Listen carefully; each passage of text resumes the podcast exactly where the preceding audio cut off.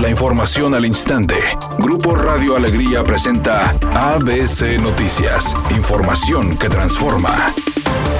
La directora general del Centro Nacional para la Prevención y Control del SIDA, Aretze de la Torre, señaló que padecer una enfermedad que compromete el sistema inmune es uno de los factores de riesgo entre las personas afectadas por el COVID, por lo que las autoridades sanitarias han tenido que incrementar los esfuerzos preventivos. En el marco del Día Mundial de la Lucha contra el SIDA, la infectóloga recordó que en México 270 mil personas viven con el virus de la inmunodeficiencia adquirida y solo el 74% está consciente de su diagnóstico, es decir, 3 de cada 10 mexicanos infectados no sabe que lo está, ya que no acuden a realizarse la prueba, por lo que las organizaciones civiles y centros de salud tratan de desmitificar la enfermedad, ya que no es una sentencia de muerte, pero es necesario actuar de manera oportuna. Por su parte, David Alejandro, encargado de cohesión dio a conocer los casos de esta enfermedad en Nuevo León. El segundo trimestre, bien importante especificar, en cuanto al total de hombres fueron 375 y de mujeres fueron 61. Y de acuerdo al segundo trimestre de este año, fueron de hombres 105 y de mujeres 24.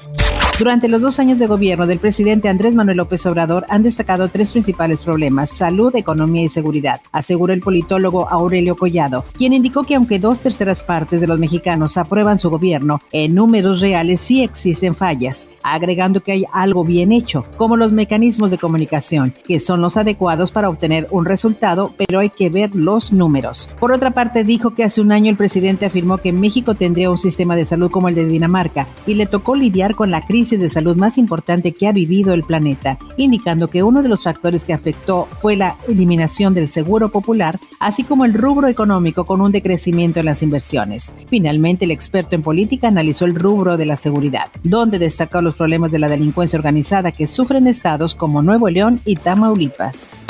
Editorial ABC. La mala calidad del aire facilita el contagio del COVID-19 y además favorece que los casos de esta enfermedad sean más graves. Así lo concluyen estudios de la Universidad de Ginebra, que vienen también a confirmar el gran daño que la contaminación le hace a nuestros pulmones. Y los fríos hacen que haya cada vez mayores concentraciones de las nocivas partículas suspendidas. Por tanto, mientras no haya acciones concretas para bajar la contaminación, no queda más que cuidarse y guardarse, no solo del virus, sino del pésimo aire que respiramos.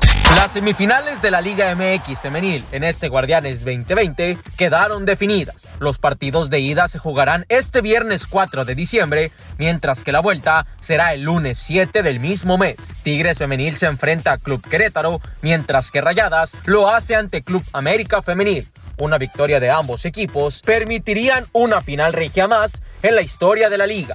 ¿Qué tal? Muy buenas tardes. En este momento se registra un accidente en la avenida Morones Prieto, justo en los carriles express, el puente de Pino Suárez. Sea paciente, la velocidad estimada de avance es de 20 kilómetros por hora. Tómese su tiempo. Otro choque se reporta en la avenida Alfonso Reyes, hacia el norte, a la altura de servicio postal, en el municipio de Monterrey. Maneje con precaución. Asimismo, se registra un accidente en la avenida Venustiano Carranza, a la altura de Luis Mora. Cruce con cuidado si circula por ese lugar. Recuerde siempre utilizar su cinturón de seguridad y no se distraiga con su celular mientras conduce. Que tenga una excelente tarde.